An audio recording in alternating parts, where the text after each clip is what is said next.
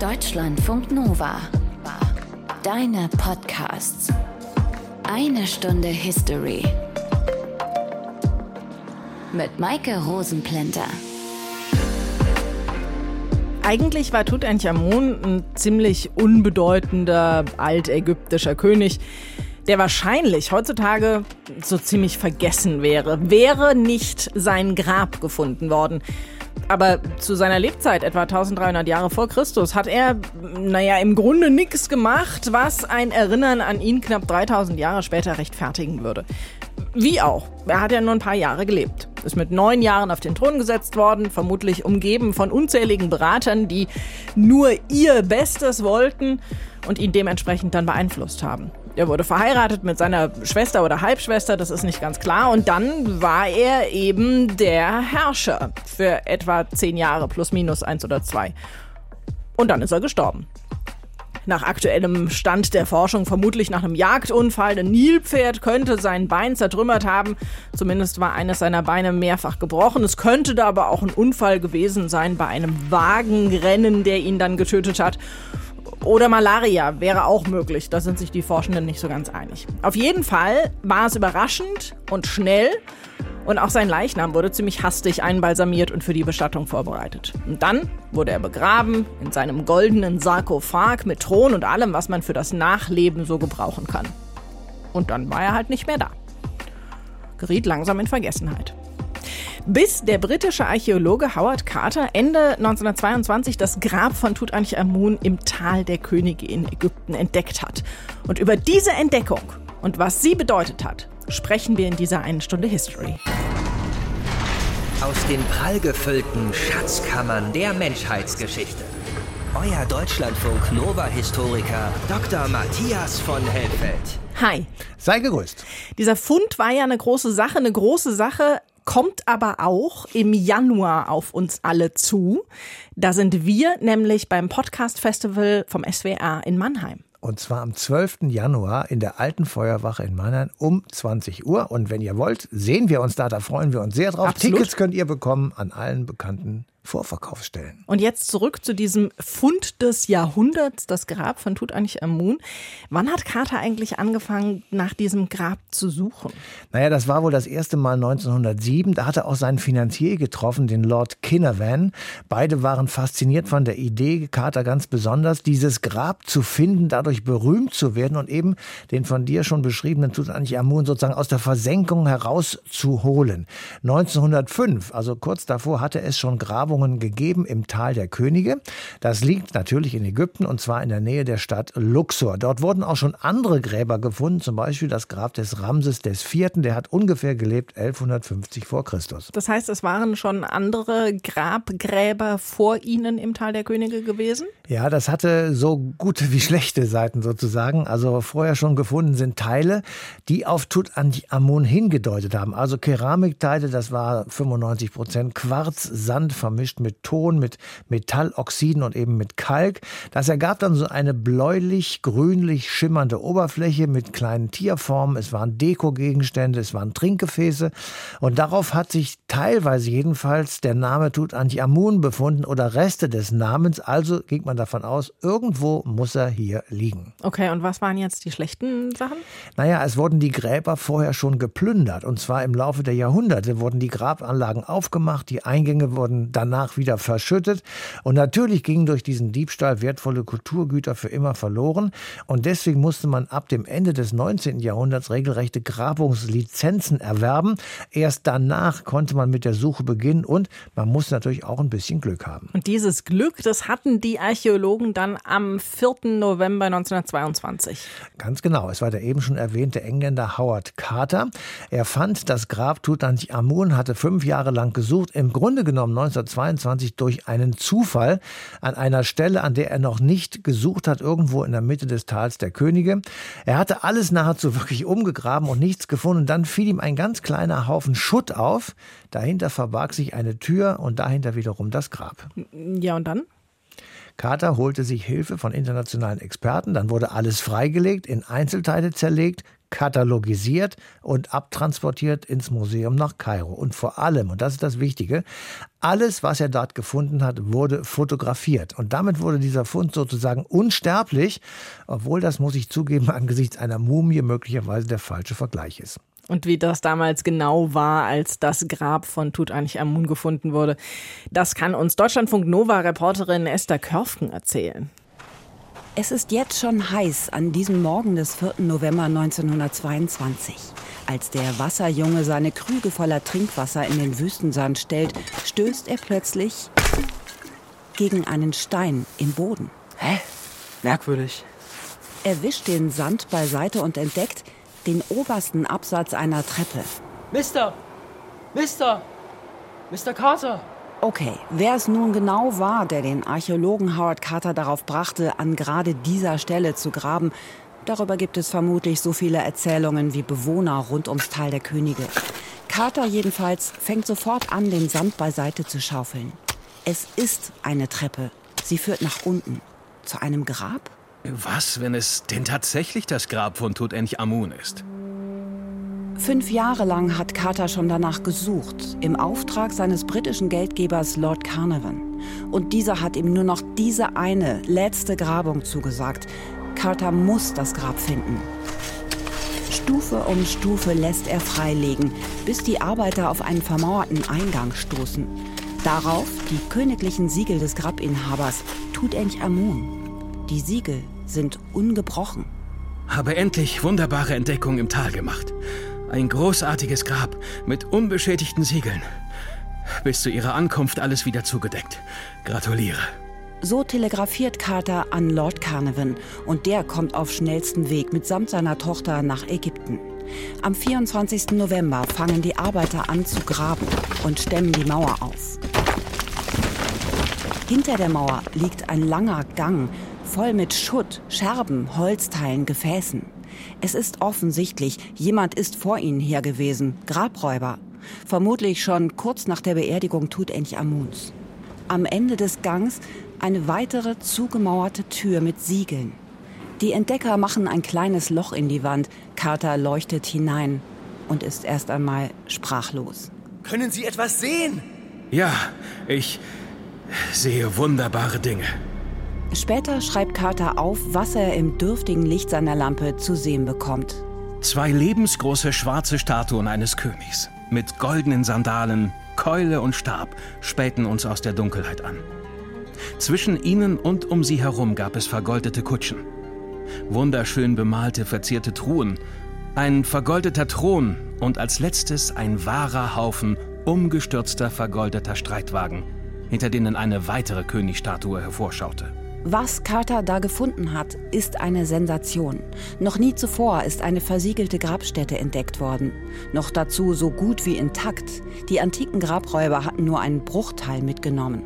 Und es ist erst der Anfang. Hinter der Vorkammer befinden sich noch zwei Räume, die Sargkammer und die Schatzkammer. Aber erstmal untersucht Carter die Schätze aus der Vorkammer, sichert und katalogisiert sie.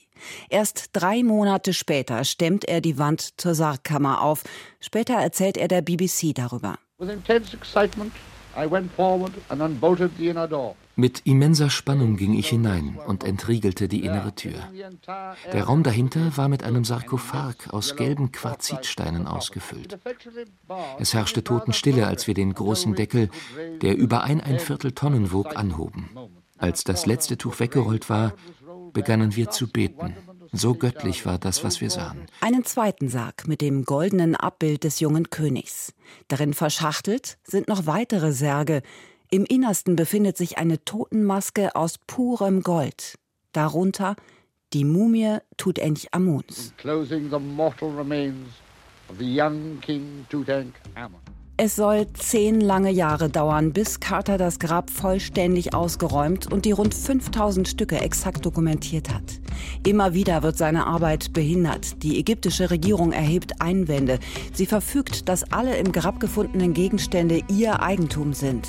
Sie wirft Carter vor, heimlich Gegenstände entwendet zu haben. Außerdem kommen ständig Besucher und Journalisten. Es ist der weltweit erste echte Medienhype. The marvelous tomb of Pharaoh. Märchenhafter Schatz entdeckt. Der Hype weitet sich zur wahren Medienhysterie aus, als plötzlich Lord Carnarvon stirbt. Wenige Monate nach der Entdeckung des Grabs, an einer Blutvergiftung infolge eines Moskitobisses. Das kann nur eins bedeuten: der Fluch der Pharaonen. Es gibt ihn wirklich. Wieder einmal hat er jemanden getroffen, der es gewagt hat, die letzte Ruhe der Könige zu stören. Esther Körfgen hat uns erzählt, wie das so war, als das Grab des Tutanchamun nach mehr als 3000 Jahren erstmals wieder geöffnet wurde. Mehr dazu kann uns auch Nadja Tumum erzählen. Sie hat gerade ein Buch über die abenteuerliche Entdeckung dieses Grabs geschrieben. Das Geheimnis des Tutanchamun heißt das. Hallo, Frau Tumum. Hallo, Frau Rosenplenter. Welche Gegenstände sind denn überhaupt in diesem Grab gefunden worden? Tutanchamun waren für seine jenseitige Reise über 5000 Grabbeigaben mitgegeben worden. Äh, er sollte sich auch im Jenseits äh, ja im Luxus schwelgen und alle Annehmlichkeiten vorfinden, die er zu Lebzeiten in seinem irdischen Palast genossen hatte, wie seine persönlichen Gegenstände, aber auch Objekte, die ihn schützen sollten vor etwaigen Gefahren im Jenseits, wie eben Streitwagen und Waffen zur Verteidigung und für den Angriff. Und es gab aber auch Objekte, die dem reinen Freizeitspaß dienten, wie Brettspiele und Tutanchamuns äh, Jagdausrüstung. Und damit er sich uneingeschränkt äh, seinem Freizeitvergnügen nachgehen konnte, wurden ihm Dienerfiguren mitgegeben. Eine Dienerfigur für jeden Tag, an die er Arbeit delegieren konnte. Und dann gibt es auch Objekte, die Tutanchamun zu seiner Vergöttlichung und Wiedergeburt verhelfen sollten, wie Ritualbetten, Götterfiguren und auch viele Amulette und Schmuckstücke. Und die meisten Amulette fand Howard Carter zwischen den einzelnen Lagen der Mumie des Königs. Also sie waren direkt am Körper platziert, um ihn zu schützen. Und zusätzlich war Tutanchamuns Leichnam in, wie in einer russischen Puppe in drei Särgen, einem Steinsarkophag und vier äh, Schreinen bestattet worden als äh, weitere Schutzhüllen. Denn nach altägyptischer Glaubensvorstellung konnte die Seele des äh, verstorbenen Herrschers nur in einen intakten Körper zurückfinden. Und deswegen waren auch die meisten Amulette aus Gold gefertigt, denn Gold war im alten Ägypten ein Symbol für die Ewigkeit und Unvergänglichkeit und war auch ein Symbol für das Fleisch der Götter und unterstrich damit Tutanchamuns göttliche Abstammung. Das klingt alles sehr luxuriös, was da ihm mitgegeben wurde oder vieles zumindest davon. Sagt das irgendwas darüber aus, welche Bedeutung er zu Lebzeiten gehabt hat? Tutanchamun waren ja seine persönlichen Habseligkeiten mitgegeben worden, also all die Dinge, die ihn zu Lebzeiten umgaben, wie eben das Mobiliar, das in seinem Palast stand und die Dinge, die ihn einfach umgaben und auch die Kleidungsstücke, die er trug und die Schmuckstücke wurden ihm mitgegeben. Und äh, wie jeder andere Pharao hatte er natürlich eine üppige Ausstattung von ja feinsten Roben bis hin zu einfach gewebten Kleidungsstücken. Und sogar sein Prunkmieder befand sich darunter. Tutanchamuns Prunkmieder ist wirklich einzigartig, weil es das einzige archäologische Stück eines altägyptischen Prunkmieders ist, das wir haben. Denn die Prunkmieder von anderen Herrschern kennen wir bislang nur von Wanddarstellungen. Und dann wurden ihm seine Accessoires mitgegeben, mit denen er seine Kleidungsstücke kombinieren konnte und Gefäße, in denen einstmals äh, Salben, Öle und Fette aufbewahrt waren. Also man konnte rekonstruieren, das waren über 350 Liter, um eben seinen Körper zu pflegen und seine Haare und sein Gesicht denn die altägyptischen Herrscher wollten nur in einem makellosen Körper vor die Götter treten. Dann wurden ihm seine Betten mitgegeben, sogar ein Klappbett befand sich darunter, das er wahrscheinlich nutzte, während er auf Jagd in der Wüste war oder eben sich auch auf einem Boot befand, auf Reisen war. Dann bekommen wir einen Einblick in seine Speisekammer.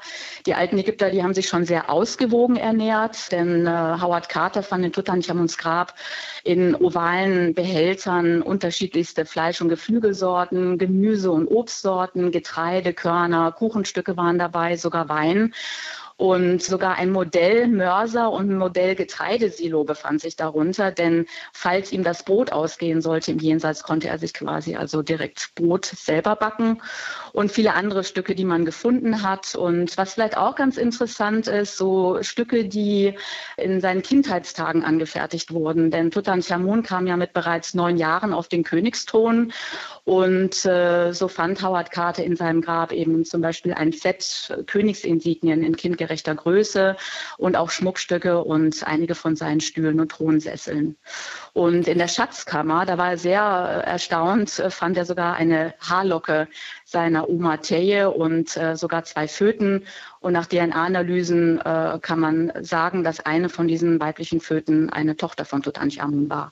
Ganz berühmt aus dem Grab ist ja diese goldene, verzierte Büste, dieses Gesicht. Ist das tatsächlich ein Porträt von Tutanchamun? Tutanchamun hat nicht so ausgesehen. Es ist äh, tatsächlich ein idealisiertes Porträt des Herrschers, also im Stil seiner Zeit gefertigt. Diese Goldmaske war ja einstmals über den Kopf und die Schultern der Mumie des Königs gestülpt worden, äh, um eben den wichtigsten Körperteil zu schützen. Und was die meisten nicht wissen, ist, dass es auf der Rückseite und den Schultern einen Textauszug eines Totenbuchspruches gibt. Und diesen Totenbuchspruch haben Priester während des Überstülpens äh, der Maske über den Kopf des Königs rezitiert, um quasi den Kopf wiederzubeleben, funktionstüchtig zu machen und eben auch die Sinne des Herrschers für alle Ewigkeit wiederzubeleben, also damit er im Jenseits weiterleben konnte. In welchem Zustand war denn überhaupt die Mumie, als das Grab geöffnet wurde und wie wurde sie danach dann behandelt? Als Howard Carter das Grab 1922 fand, war ja die Sargkammer noch intakt, obwohl Diebe kurz nach der Bestattung mindestens zweimal eingedrungen waren, hatten sie es nicht bis zum Leichnam des Tutanchamun geschafft. Also sie waren nicht bis zum Leichnam vorgedrungen. Und das war natürlich eine einmalige Fundsituation, seinen altägyptischen Herrscher noch so vorzufinden, wie er bestattet worden war. Allerdings muss man sagen, dass die Einbalsamierer ungewöhnliche Mumifizierungspraktiken an Tutanchamuns Mumie angewandt hatten. Das hat vielleicht auch ein, damit zu tun, dass er plötzlich verstarb und er schnell bestattet werden musste. Ähm, er war zum einen verkohlt, also er hat diese braune Farbe. Das hat es mit den Einbalsamierungsflüssigkeiten zu tun, die damals eingesetzt wurden und dass die eventuell Entzündungsprozesse ausgelöst hatten. Und er war in einem ja nicht guten Zustand. Und als Howard Carter quasi das Grab fand, die erste Autopsie wurde vorgenommen an Tutanchamuns Mumie 1925 und die Einbalsamierer hatten auch sehr, sehr viel Salbflüssigkeit verwendet, also fast zwei Eimer voll Salbflüssigkeit in die Sargwanne geschüttet, sodass Tutanchamuns Mumie förmlich festgeklebt war in der Sargwanne, sodass Carter nichts anderes übrig blieb, als die Mumie innerhalb des Sarges auszuwickeln. Und im Laufe dieses Auswickelns kamen dann eben äh, Schmuckstücke und Amulette zutage und äh, die eigentlich Tutanchamuns Mumie schützen sollten und letztendlich der Grund dafür waren, dass eigentlich ja, Tutanchamuns Mumie zerstört wurde. Also sie wurde regelrecht zerlegt. Und es ist sehr schade, dass Howard Carter damals keine Röntgenuntersuchung äh, vorgenommen hat. Die war damals schon möglich, also seit dem Ende des 19. Jahrhunderts. Die erste Röntgenuntersuchung wurde erst 1968 vorgenommen an Tutanchamuns Mumie und dann 2005 in ein CT geschoben. Und CT und Röntgen haben eben den Vorteil, äh, dass man non-invasive Methoden anwenden kann, also quasi die Mumie untersuchen kann, ohne sie aus ihren Mumienbandagen auswickeln zu müssen sagt die Autorin Nadja Tomum. Danke, das war spannend. Ja, danke auch. Wir haben ja eben schon ein bisschen was über die Bedeutung der Pharaonen gehört, Matthias. Aber das wollen wir jetzt nochmal vertiefen. Die waren ja nicht vergleichbar mit dem, was wir so König nennen oder nur zum Teil. Was war denn ihre Rolle in der antiken Welt Ägyptens? Ja, man muss das wahrscheinlich im Plural sagen. Es waren wohl mehrere Rollen. Sie wurden fast gottgleich verehrt. Allerdings, damals gab es so etwas wie einen Gott, wie wir ihn heute uns vorstellen. Das gab es damals nicht, aber es gab sehr hohe Verehrung für einen Pharao. Er war unantastbar, er war der alleinige Herrscher und er musste für Gerechtigkeit sorgen für seine Untertanen, für sein Volk. Dabei stützte er sich auf eine riesige Beamtenschaft, die all das regelten für ihn. Aber in der Regel jedenfalls war er kein Diktator. Und es gibt auch so ein paar Namen von Pharaonen, die wir tatsächlich bis heute kennen. Naja, einer ragt ganz besonders heraus, neben Tutanchamun, nämlich Cheops. Der amtierte etwa 2500 Jahre vor Christus und der ist natürlich berühmt vor allem wegen der Cheops-Pyramide in Gizeh. Er war der zweite Pharao und auch die letzte Pharaonin, die ist weltbekannt, nämlich Kleopatra. Mhm. Über die haben wir auch mal eine Sendung gemacht. Kann genau. man übrigens nachlesen in unseren Büchern History für Eidige. Und mit ihr ging die Ptolemäer-Herrschaft in Ägypten zu Ende Ende und das Land war kurz zuvor schon römische Provinz geworden. Über die Rolle der Pharaonen im antiken Ägypten kann uns auch der Experte für Pharaonen und Ägyptologie, Thorsten Schneider, noch mehr sagen. Er ist aktuell Dozent an der University of British Columbia in Kanada. Hallo. Hallo. Welche Rolle haben denn Pharaonen im antiken Ägypten gespielt? Ja, das ist eine sehr interessante Frage und zwar aus unterschiedlichen Gründen.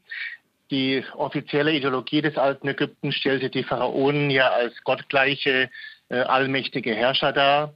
Und äh, eines der Probleme für uns als moderne Ägyptologen ist, die Realität hinter der offiziellen Darstellung zu erkennen. Wir wissen de facto ganz wenig über die eigentlichen Pharaonen und welche Rolle sie spielten. Und ich kann vielleicht zwei, drei Sachprobleme hier ansprechen. Einmal gibt es neuere Tendenzen, auch von der Klimageschichte her, der Umweltgeschichte her, die den Pharao weniger als allmächtigen Herrscher darstellen wollen, sondern eher sagen, er war eine Art von Vermittler zwischen den verschiedenen Parteien oder auch Faktionen des Landes in einem Land, das in großem Umfang von der Umwelt, vor allem der jährlichen Nilüberschwemmung, abhängig war. Und dann ist auch wichtig festzustellen, dass es große historische Veränderungen gab. Also von den Pharaonen zu sprechen, macht nicht so viel Sinn. Man müsste eigentlich sagen, inwiefern war der König des alten äh, Ägypten, also des alten Reiches, zum Beispiel der Pyramidenzeit, anders als der des neuen Reiches. Sie haben eben den Begriff König verwandt. Ist der Pharao im Grunde vergleichbar mit späteren Kaisern und Königen? Ja, ich würde sagen, in ganz allgemeiner Hinsicht schon. Ich meine, äh, das alte Ägypten war eine äh, Monarchie, das heißt, die Ägypter waren auch bis in römische Zeit nie geneigt, eine andere Staatsform anzunehmen. Das äh, war natürlich religiös begründet. Die Ägypter glaubten, dass ohne den Pharao als gottgleichen Herrscher auf Erden, quasi als Vertreter des Gottes Horus oder auch anderer Götter wie des Sonnengottes oder des Gottes Amun würde die Weltordnung zusammenbrechen. Also eine andere Staatsform war da, daher von de facto äh, nicht möglich. Natürlich muss man, wenn man von Kaiser oder König spricht, auch sagen, was das konkret bedeutet. Ich meine, Könige oder Kaiser konnten ganz verschiedene Rollen spielen in der späteren Geschichte der Menschheit. Also die eigentlich äh, interessante Frage ist, wie viel Macht äh, die ägyptischen äh, Könige überhaupt äh, besaßen.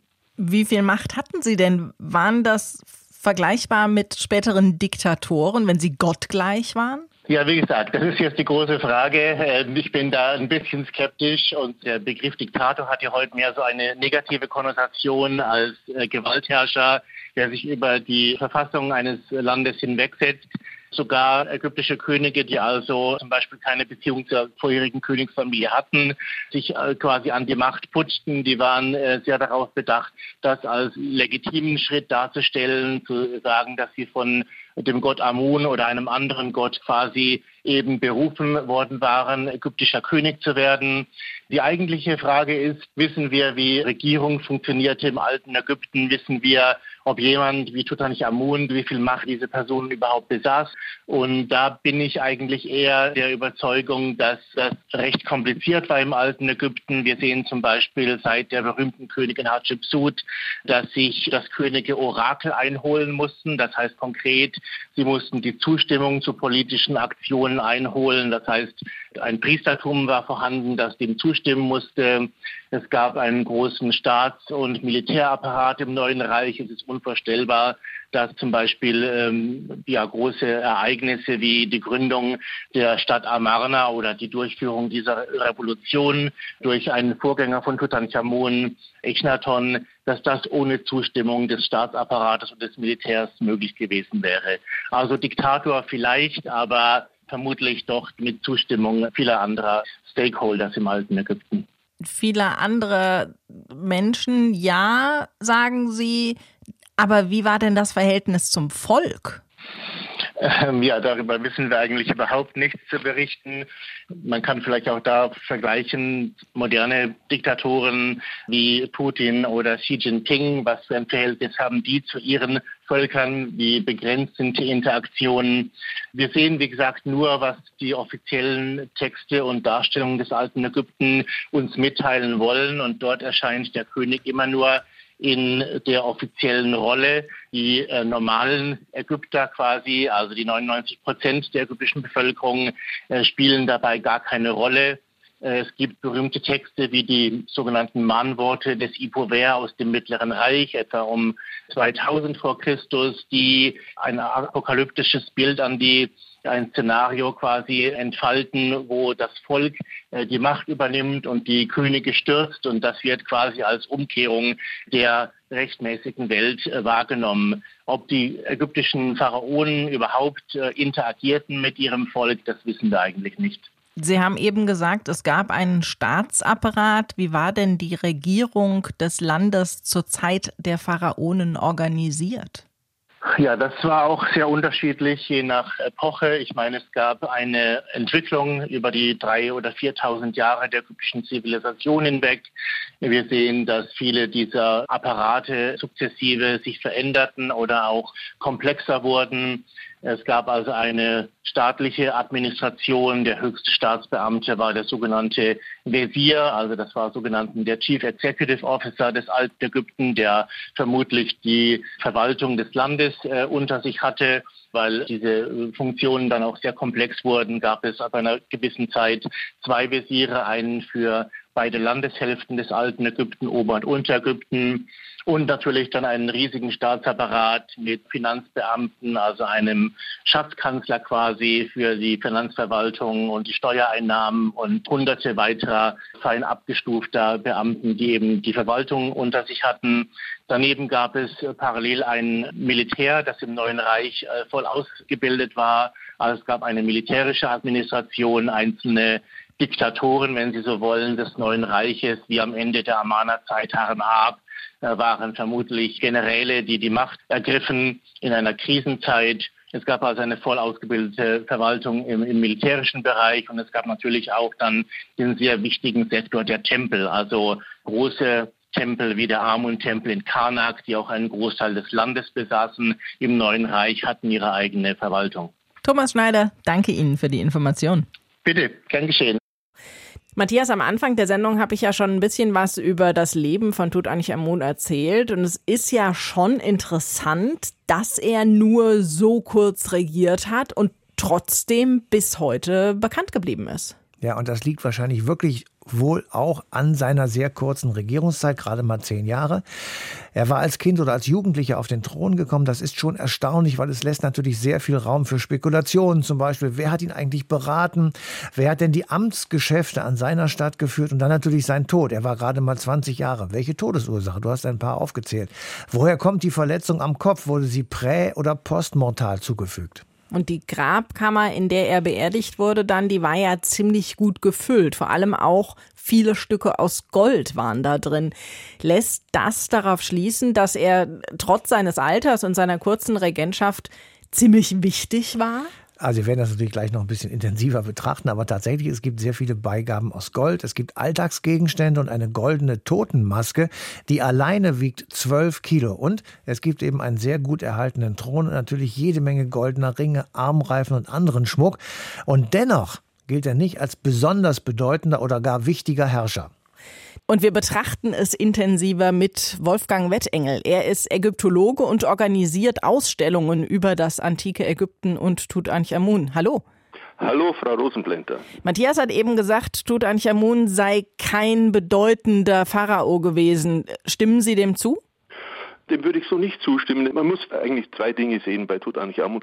Außenpolitisch gesehen hat Tutanchamun keine großen Eroberungskriege geführt. Also da war er eher unbedeutend, das kann man dann so sagen. Im Gegensatz zu Tutmosis III. zum Beispiel, die Pharaonen, die im frühen Neuen Reich das äh, ägyptische Imperium bis zum Euphrat im Norden ausgedehnt haben und bis tief in den Sudan hinein in den Süden. Tutanchamun war aber innenpolitisch durchaus von großer Bedeutung. Wir sind in der Zeit kurz nach Echnaton, also da gibt es noch einen Pharao dazwischen, also dieser ominöse Semenich Karé, über den gerade immer wieder heiß diskutiert wird. Aber Tutanchamun musste die Wogen glätten, die Echnaton innenpolitisch angerichtet hat, sage ich mal, also indem er alle Göttertempel schließen ließ und gewissermaßen die alten Eliten entmachtete. Das hat eine gesellschaftliche Verwerfung erzeugt, die gewissermaßen wieder ins Lot gebracht werden musste. Und das war auch zugleich die Voraussetzung für die äh, späteren Könige, vor allen Dingen für die Ramessiden, Ägypten wieder seine alte Bedeutung zurückzugeben. Anders wäre das gar nicht möglich gewesen. Tutanchamun kehrte zum alten Glauben zurück. Das heißt, Tutanchamun musste im Grunde aufräumen, was sein Vater kaputt gemacht hatte? Ganz genau. Aber er war ja im Grunde noch ein Kind, also neun Jahre, als er auf den Thron kam und hat dann mehr oder weniger nur als Jugendlicher da Pharao sein können. Wer hatte denn da die Macht? Ja, da gibt es äh, zunächst einmal drei mächtige Personen im Hintergrund.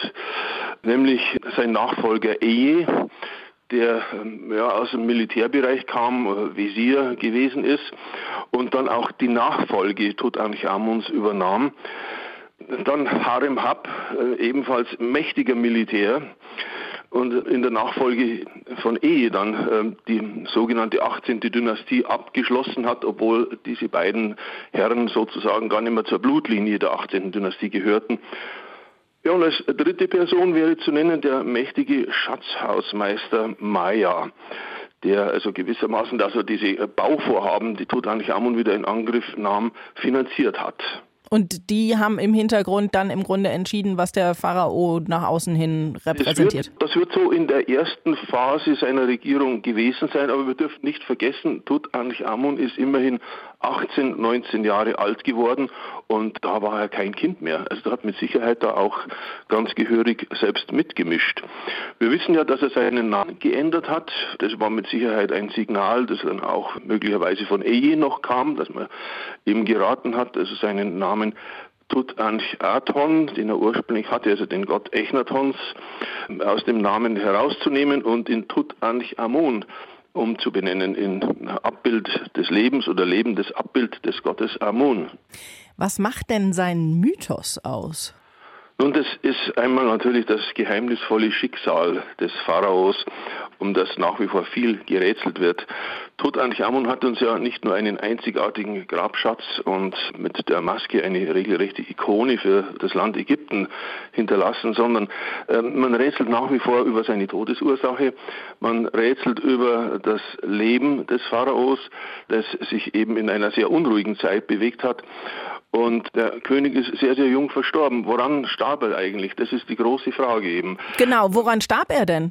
Da gibt es mittlerweile neuere Untersuchungen und die Ergebnisse sind nicht ganz eindeutig, aber eine Tendenz lässt sich sagen. Es gab jetzt beispielsweise in Luxor während der 100-Jahr-Feier einen Vortrag von einem Schweizer Anatom, von Frank Rühli, der sich noch einmal auf die Untersuchungen von 2005 berufen hat. Und da ging es um diese CT-Aufnahme, die eine Knieverletzung oberhalb des linken Knies zeigt, die aller Wahrscheinlichkeit zu Lebzeiten entstand, denn man hat in diesem Bruch antike Flüssigkeitsreste gefunden. Das bedeutet, dass also hier eine offene Stelle gewesen sein muss zu Lebzeiten, in der dann möglicherweise Balsamierungsflüssigkeit eingedrungen ist.